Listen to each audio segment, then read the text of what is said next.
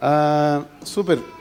Me quedan unos minutitos para compartir y voy a ocupar estos minutos que me quedan para compartir. Así es que quiero ir rápido con lo que quiero hablar para no eh, atrasarles con sus compromisos también familiares. Una de las cosas que, en las que he estado pensando es con respecto a el liderazgo consciente. Hemos eh, llamado a una serie que se llama Sabiduría del Reino. Y una de las cosas importantes en la sabiduría del reino es el liderazgo consciente. Cuando uno tiene un eh, liderazgo, no es un puesto. Ser líder es una actitud, no es un puesto. Un puesto es un jefe, ¿ya? Pero cuando tú eres líder, líder es una actitud en la vida. Entonces es una actitud consciente, liderazgo consciente.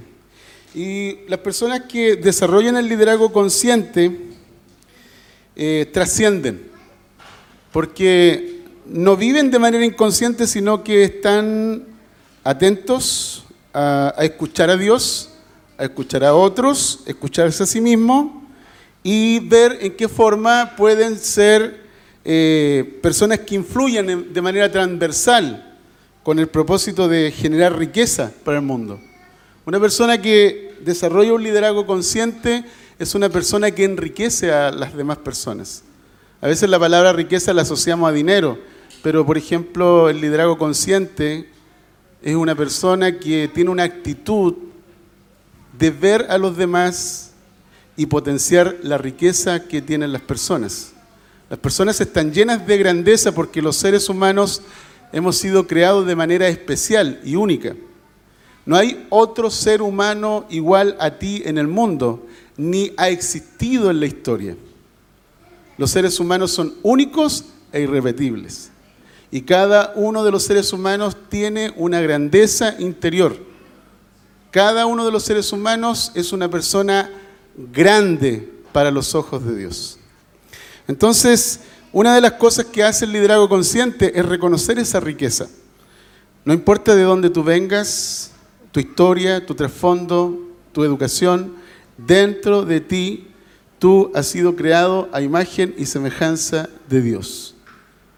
Y el mundo puede tener diferentes posturas con respecto a esto. Pero los que creemos en Dios reconocemos esa identidad consciente que nos ha sido dada por la gracia de Dios. Entonces es súper importante que puedas considerar, porque cuando tú ves tu valor, ves tu valor acerca de cómo Dios te ve y comienzas a avanzar con respecto a esa identidad consciente que Dios te ha dado, tú vas a comenzar a influir en otras personas. Y si logras ver la riqueza interior, si logras ver la grandeza interior, si logras ver lo que Dios ha depositado en ti, también Dios te va a abrir los ojos para que puedas ver eso mismo en otras personas. Entonces es súper importante esto. A mí me encanta, por ejemplo, cuando pienso en John Wimber, en la influencia que ha tenido en la viña, me encanta. Durante estos días he tenido la oportunidad de tener algunas conversaciones acerca de lo que vamos a hacer en la Viña Chile. Y Wimber nos dejó alguna ruta con respecto a algunas cosas a considerar. Wimber decía de que los movimientos de Dios, las iglesias que entran en el movimiento de Dios, si no se renuevan, se transforman en monumentos. Es decir, un movimiento se puede transformar en un monumento. Y Wimber hablaba acerca de que podían transcurrir aproximadamente 30 años para que eso ocurriera. Y nosotros estamos justo en la etapa crítica como movimiento de la viña en Chile. Entonces, cuando una persona eh, ha llegado a sus 30 años de edad, según los expertos de neurociencia, dicen que el crecimiento de las personas a nivel eh, lo que tiene que ver con conexiones neuronales, no con que tu cerebro se complete, sino conexiones neuronales. Tú, lo tienes, tú tienes tu cerebro desde el momento en que naces, pero las conexiones neuronales se desarrollan más o menos hasta los 30 años. Y es como de esta parte hacia adelante. Entonces la parte ejecutiva del cerebro se desarrolla más o menos a esa edad. Y cuando las personas, por ejemplo, llegan a esa edad, eh, si no logran renovar su mente, las cosas que están en tu mente se consolidan y de alguna forma se cristalizan. Es por esa razón y necesario que tú necesitas renovar tu entendimiento, renovar tu manera de ver las cosas. Y lo que hace la Biblia, lo que hace la palabra de Dios es precisamente traerte los pensamientos de Dios y lo que hace la palabra de Dios trabaja en tu interior y renueva tu entendimiento. Es por esa razón que el profeta dice que los pensamientos de Dios son más altos que nuestros pensamientos. Es por esa razón que eh, el libro de Proverbios nos dice que nosotros no, eh, no seamos sabios en nuestra propia opinión también se nos recomienda que nosotros, que nosotros busquemos también sabiduría en la multitud, dice, en la multitud del consejo está la sabiduría. Se nos dice también que la sabiduría de Dios hace su entrada cuando nosotros tenemos temor de Dios. Es decir, una persona recibe la sabiduría del reino cuando tiene temor y reverencia a Dios.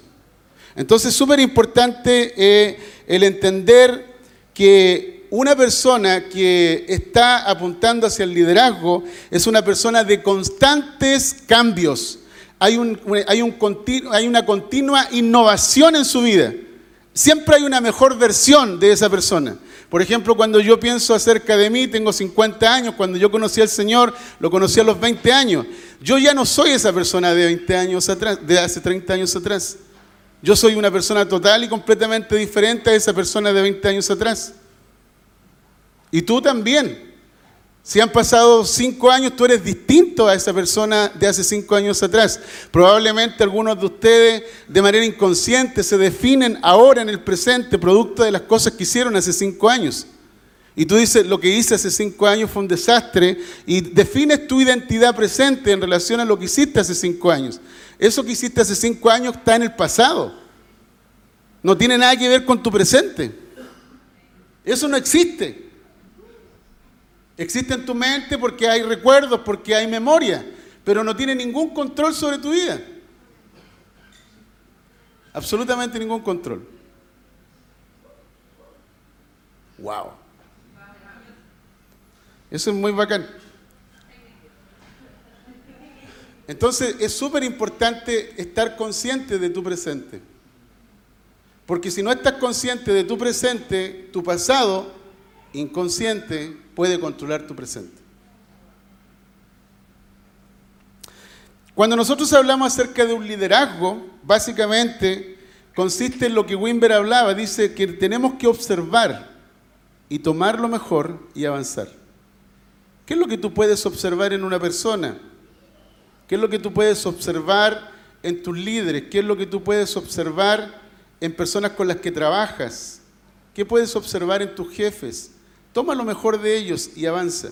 No te concentres en las cosas negativas porque todos nosotros tenemos cosas negativas.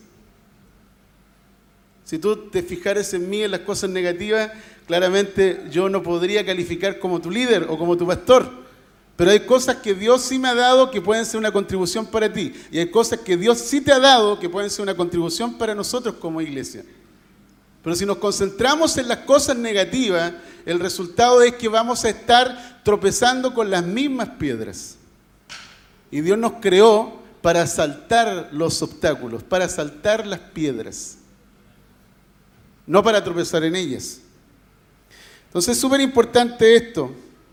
A mí me encanta eso. Toma lo mejor y avanza. Porque te puedes transformar de un movimiento en un monumento. Dicho de, otra, dicho de otra forma, cuando Dios te ha hablado en el pasado, lo que Dios te ha hablado en el pasado no te sirve para lo que Dios quiere hacer en el presente. Porque si tú te quedas con lo que Dios te habló en el pasado, en el presente te puedes transformar en un monumento. Entonces necesitas siempre estar escuchando al Señor. Por eso dice la Biblia y ah, proféticamente dice, si hoy oyereis mi voz. O sea, siempre tiene que estar en presente escuchar la voz de Dios.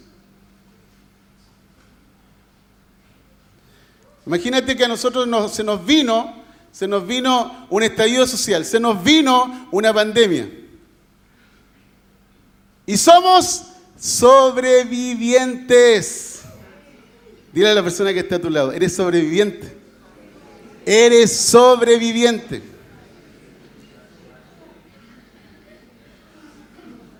Cuando tú, por ejemplo, eres viviente, es decir, tu yo personal, pero cuando tú compartes tu vida, eres conviviente, es decir, tú compartes tu vida con otra persona. Pero cuando tú atraviesas crisis con esa persona, tú eres sobreviviente. ¡Wow! Viviente, conviviente, sobreviviente.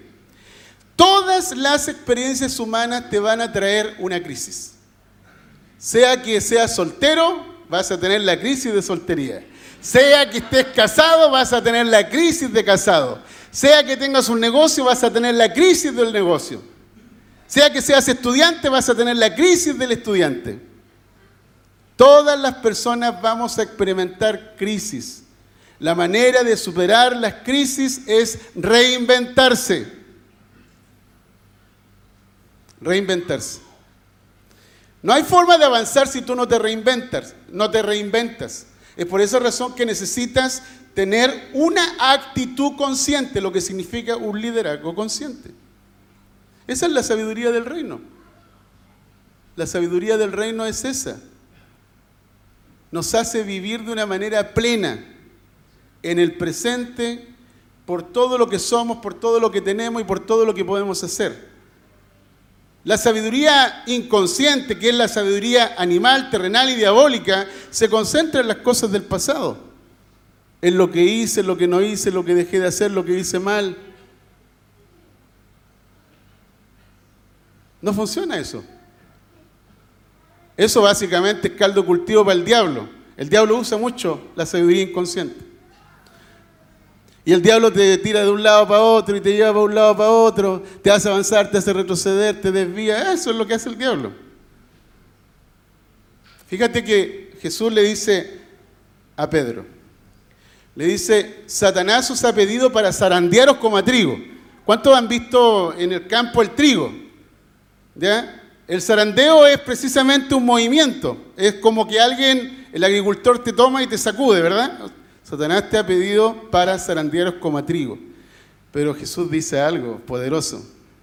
Dice, pero yo he rogado por ti para que cuando eso ocurra, tu fe no falte. Porque eso puede ocurrir. Pero eso no va a determinar mi vida. Porque Jesús está intercediendo por mí para darme fe para vivir ese momento. Es por esa razón que dice, dice, dice el apóstol Pedro, dice que Satanás anda alrededor de nosotros buscando a quien devorar. El diablo siempre hace ese juego. Cuando dice que anda buscando alrededor de nosotros, significa que anda buscando una brecha, anda buscando una entrada, anda buscando un vacío, anda buscando un vacío legal. ¿Ok? Anda buscando una, pequeña apertura, abertura que tú tengas, una pequeña grieta. Por eso el diablo anda buscando alrededor de nosotros, buscando a quien devorar. ¿Cuántos de ustedes tienen grietas en su vida? ¿O puertas en su vida? ¿O errores en su vida? ¿Errores en su pasado? ¿Conflictos personales? ¿Cuántos de ustedes tienen alguna situación no resuelta? Todos nosotros. Aquí no hay ningún santurrón. Somos santos. Pero santo no significa que eres perfecto. Santo significa que eres una persona madura. Es decir, maduro en el entendimiento de cómo trabaja el diablo, de cómo está operando tu ser frente a, los desafíos. Entonces el diablo anda buscando a quien devorar. Anda buscando alrededor de alguien para devorarlo. Pero el, el apóstol nos dice, dice, al cual, dice, resistid, resistid, firmes en la fe. ¿Cuál fe? Ah, bueno, la fe en Dios, la fe en su palabra, la fe en, la promesa, la fe en la profecía, la fe en lo que Dios me mostró en el sueño, la fe de lo que Dios va a hacer conmigo. ¿Es suficiente todo eso? Sí, pero hay que complementarlo con otro tipo de fe. Es la fe de creer en ti. Tienes que creer en ti. Tienes que creer en lo que eres. Tienes que creer en lo que tienes. Tienes, que creer en lo que puedes hacer. La manera de vencer es creyendo en Dios y creyendo en ti. Y no creyendo al diablo. Esa es la manera de vencer. Ah, ok, yo creo en Dios, pero el diablo me hace dudar. Yo creo en Dios, pero el diablo mete su cola. Yo creo en Dios, pero el diablo me genera inestabilidad. Ok, creo en Dios, eso está, está correcto, está en línea. Pero lo que te falta es creer en ti y creer que tú caminas con el Dios de paz y el Dios de paz al caminar contigo va a aplastar al diablo. Esa es la clave. La razón por la cual a veces experimentamos derrotas es básicamente no porque no tengamos autoridad ni poder, no porque Dios no nos haya dado autoridad y poder, es simplemente porque no estamos conscientes. No tomamos una actitud consciente de lo que hemos recibido de Dios.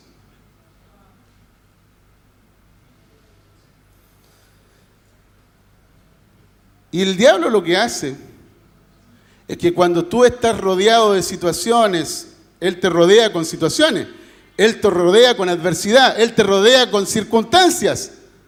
El diablo te rodea y te marea. O sea, imagínate a alguien rodeándote acá, imagínate a alguien rodeándote, te, marea. ¿Dónde está? ¿Dónde está? Andáis como asustado. Te sentí intimidado. ¿Dónde está el diablo aquí? Andáis como, como gato persiguiéndote la cola así. Entonces tenéis que decirle en un momento, oye, para la moto, pongámonos de frente.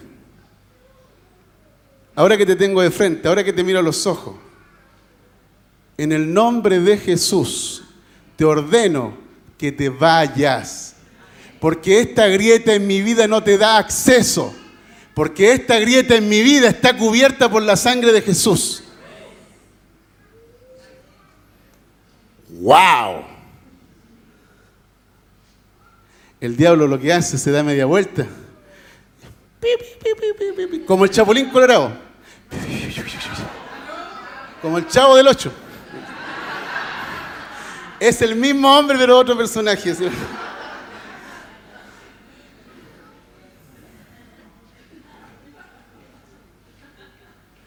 El diablo no tiene derecho sobre tu vida. Independiente que haya grietas, independiente que haya errores. El diablo no tiene acceso porque las puertas del infierno no prevalecerán contra aquellos que son hijos de Dios.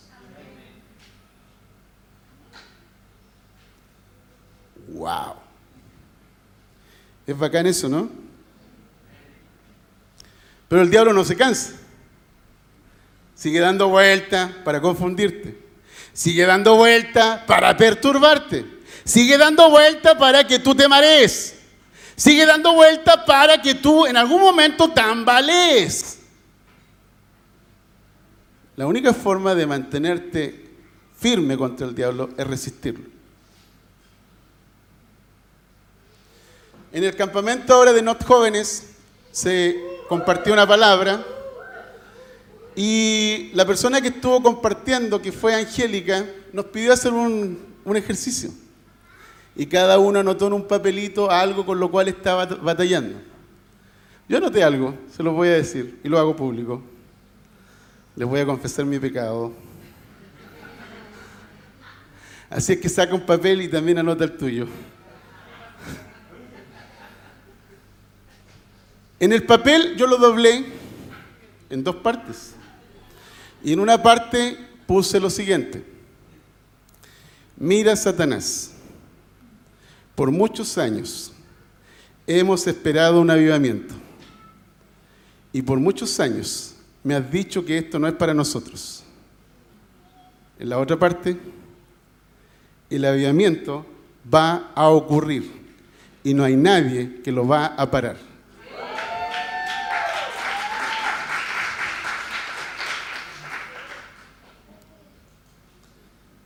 Esto lo he hecho muchas veces de diferentes formas.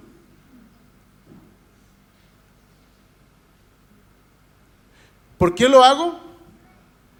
Porque el diablo es un mentiroso, es un engañador, es un perturbador, es un tentador, es maligno. Y no le voy a aguantar que él tenga control sobre mi mente. Lutero decía, podemos permitir sin darnos cuenta que los pajarillos vuelen en nuestra cabeza, pero no voy a permitir que ese pajarillo haga caca en mi cabeza.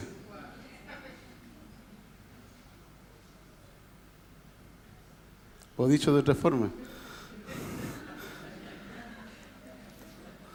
A su imaginación. Los que se ríen ya están pensando. Esa es la clave, queridos. Yo personalmente creo que cuando una persona tiene una actitud consciente o un liderazgo consciente, no niega la realidad. No niega la realidad, no niega los hechos, no niega las circunstancias, no niega las situaciones que está viviendo Negarlo sería una estupidez. Lo que hace una persona que tiene liderazgo consciente es que no se conforma a ellas. No voy a ser un envase para estas situaciones. Voy a ser como agua en estas situaciones y voy a entrar en estas situaciones y las voy a transformar. Así es que el liderazgo consciente reconoce la crisis, pero despeja la incertidumbre. Reconoce la crisis, pero erradica el miedo.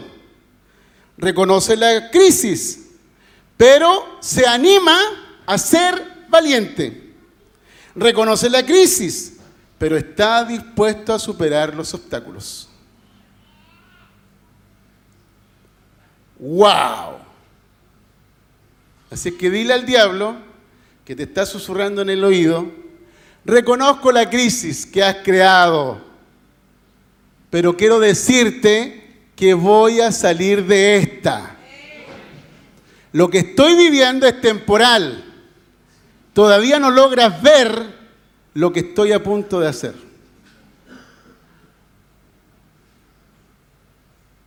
Wow. El liderazgo consciente se concentra en la capacidad de Dios en nosotros. La capacidad de Dios en nosotros es el poder de Dios que habita en vasos de barro. Y eso que está en ti es un tesoro. Ese tesoro manifiesta la excelencia de la gloria de Dios. Esa es la capacidad de reinventarte.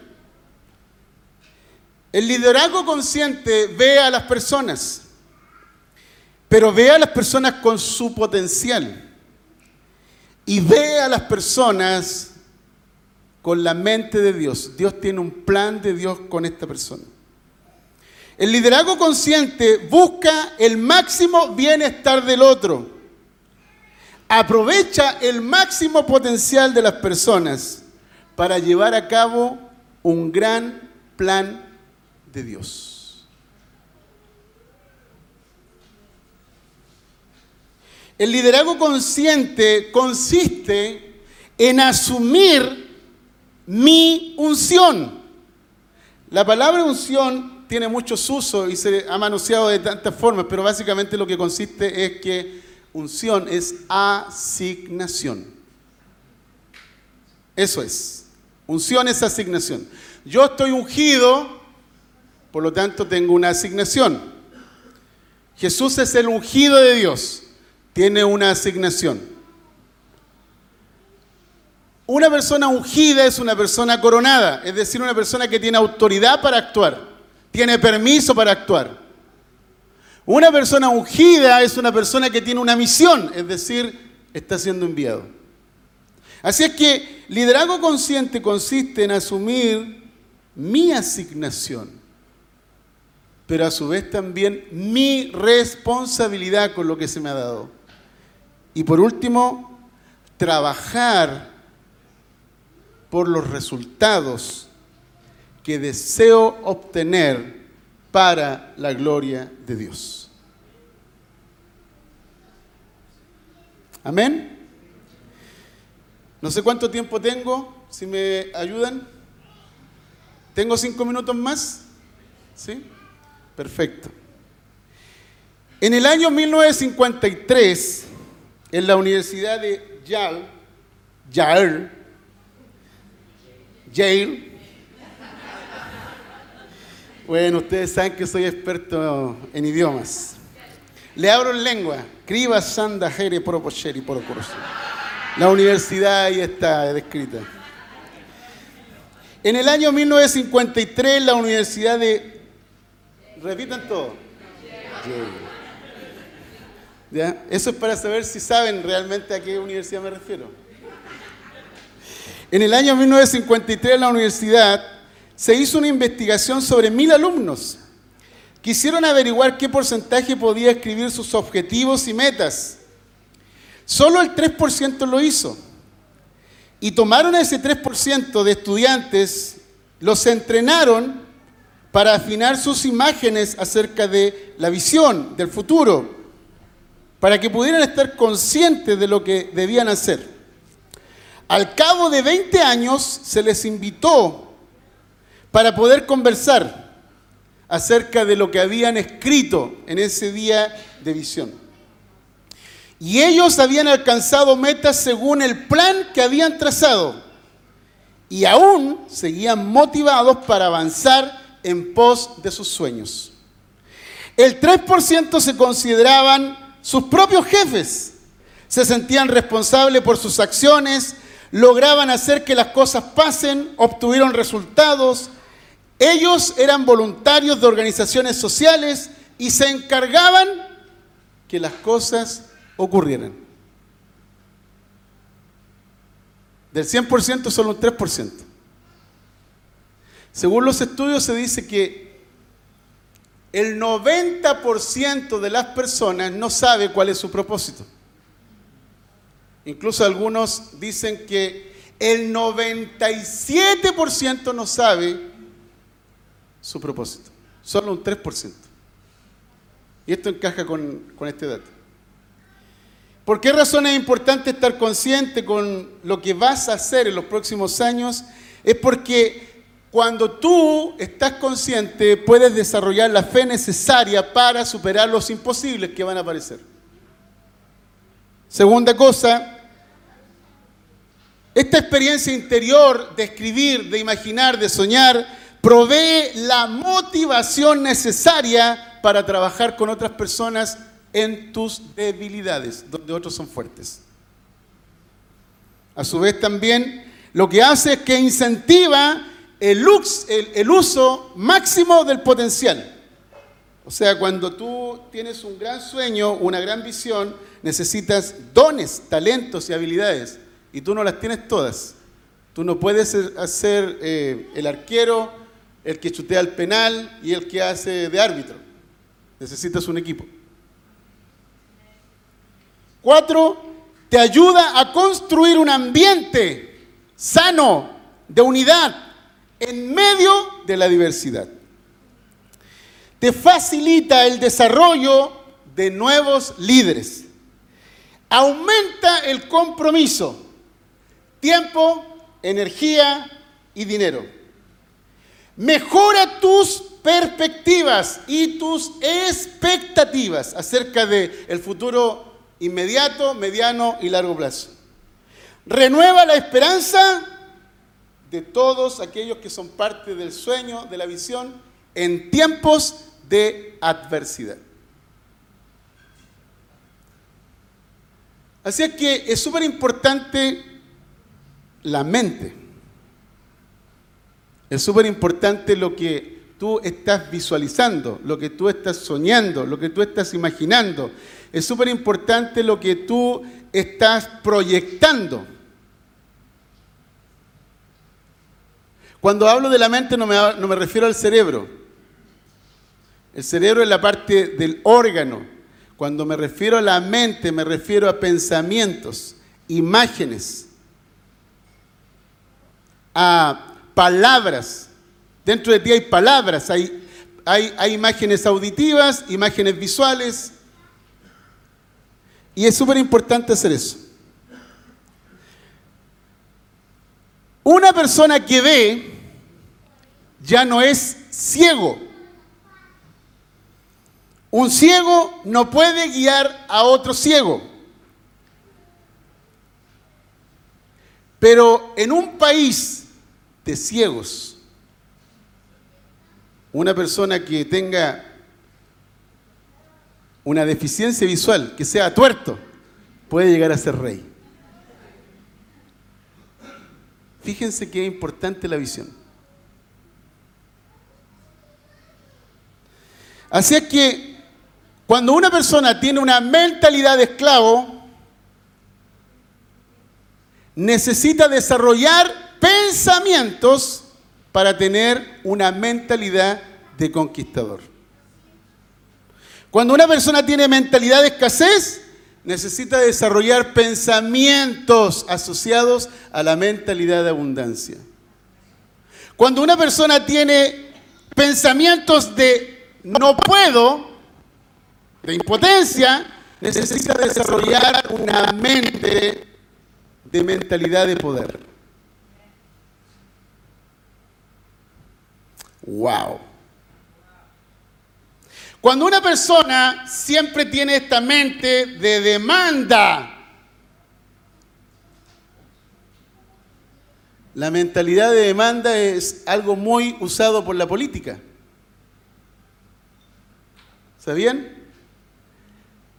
La mentalidad de demanda es aquella mentalidad en donde quieres que te den todo.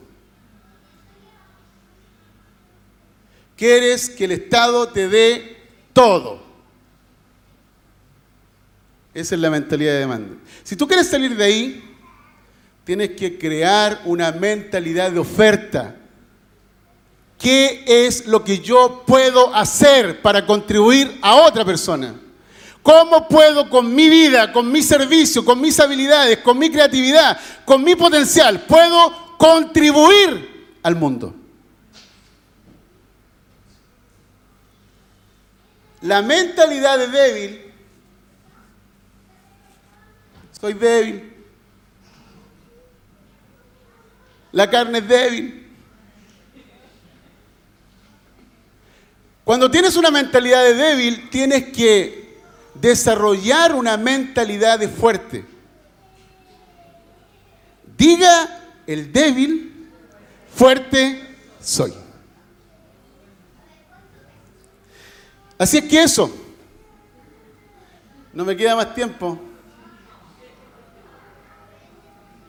Quiero invitarte a ponerte de, de pie de manera consciente.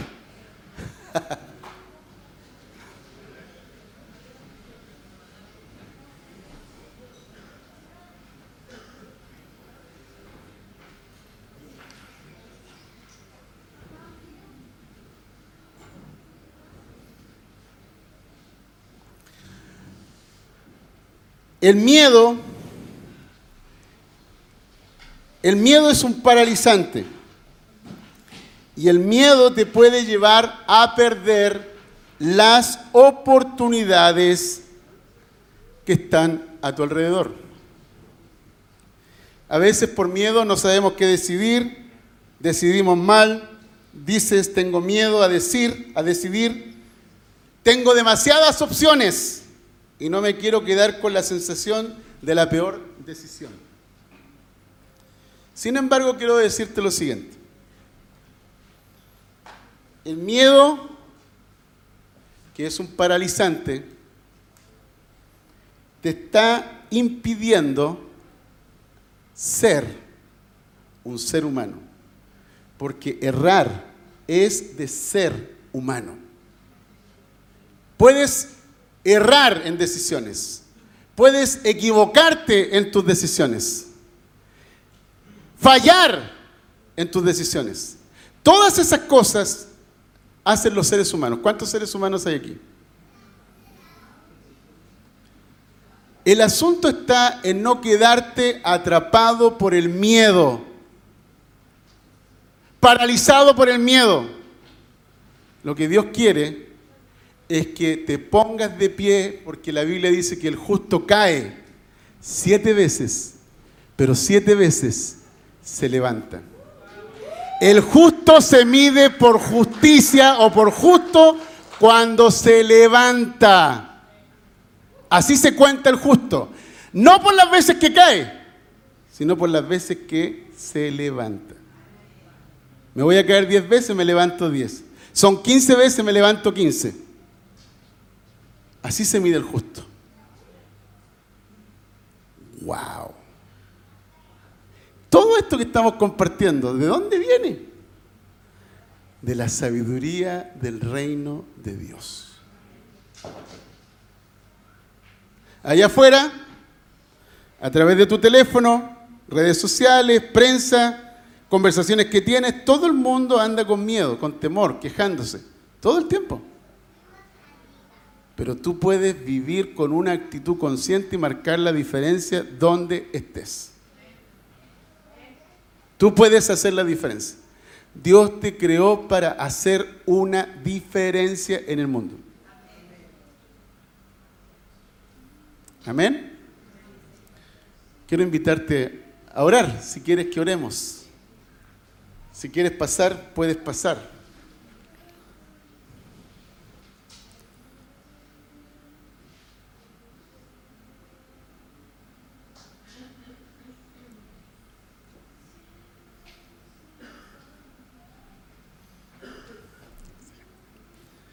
Ok. Si alguien me puede ayudar con la música. Excelente.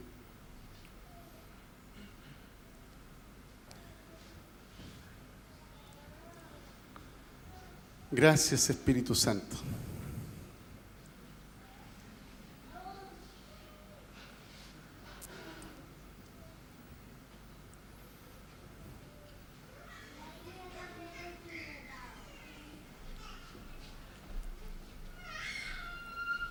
Gracias Señor. Quiero decir una frase que no es mía, la he escuchado. La depresión es exceso del pasado. Es decir, una persona que está con depresión es porque el pasado le excede. El pasado lo tiene sobrepasado. El estrés es exceso del presente. Es decir, estás trabajando y no tienes tiempo para ti. La ansiedad es exceso del futuro. Estás en modo pensamiento rápido, automático, pensando acerca del futuro y no ves futuro y te tiene controlado la ansiedad. Curiosamente todo ocurre eso en el cuesco. Aquí. La mente es el campo de batalla. Y fíjate qué interesante. En este campo de batalla, Dios está a tu favor. Dios está peleando la buena batalla de la fe en tu interior. Él está haciendo en ti lo que es agradable para Él. Él ha comenzado una obra en ti y la va a llevar a cabo hasta el fin. Y el diablo trabaja en contra de eso. El diablo trabaja en contra del conocimiento de Dios revelado en tu interior. El diablo trabaja a través de argumentos, altiveces y fortalezas que se oponen al conocimiento de Dios. Pero tú en tu interior tienes armas poderosas en Dios para destruir, catarego, dejar inoperante al enemigo. Cuando David se enfrenta a Goliat, David dice, tú vienes a mí con espada y jabalina. Yo vengo a ti en el nombre de Jehová de los ejércitos. Agarró una de las piedras, cinco piedras. ¿Sabes lo que significan esas cinco piedras? Cinco personas que nunca creyeron en tu vida. Su papá no creyó en él, el rey no creyó en él, su hermano mayor no creyó en él, y Goliat se burlaba de él. Cinco piedras lisas tomadas del río. ¿Qué es lo que hace el río? El río de Dios mueve las piedras y las alisa. ¿Cuántos han tomado piedras lisas y las han lanzado así? Pues bien, esa piedra lisa, una de ellas fue suficiente. Una piedra de ellas, son cinco personas. Él necesitaba creer que Él era la respuesta de Dios para ese momento. Se lanzó a sí mismo en esa piedra si cuentan las cinco personas, no están, hay cuatro. Saúl, su papá, su hermano y Goliat. La quinta piedra es él. Yo me lanzo. Este es mi momento. Yo soy la piedra alisada. Yo he peleado con leones y he peleado con osos. Me levanto contra este gigante. Se lanzó a sí mismo en esa piedra. Soltó la piedra la piedra dio contra la cabeza de Goliat. ¿Y qué hizo David? Corrió rápidamente, tomó una espada gigante, pesada, que seguramente la tomó con dificultad. Se montó sobre la cabeza de Goliat y ¡fa! le cortó la cabeza.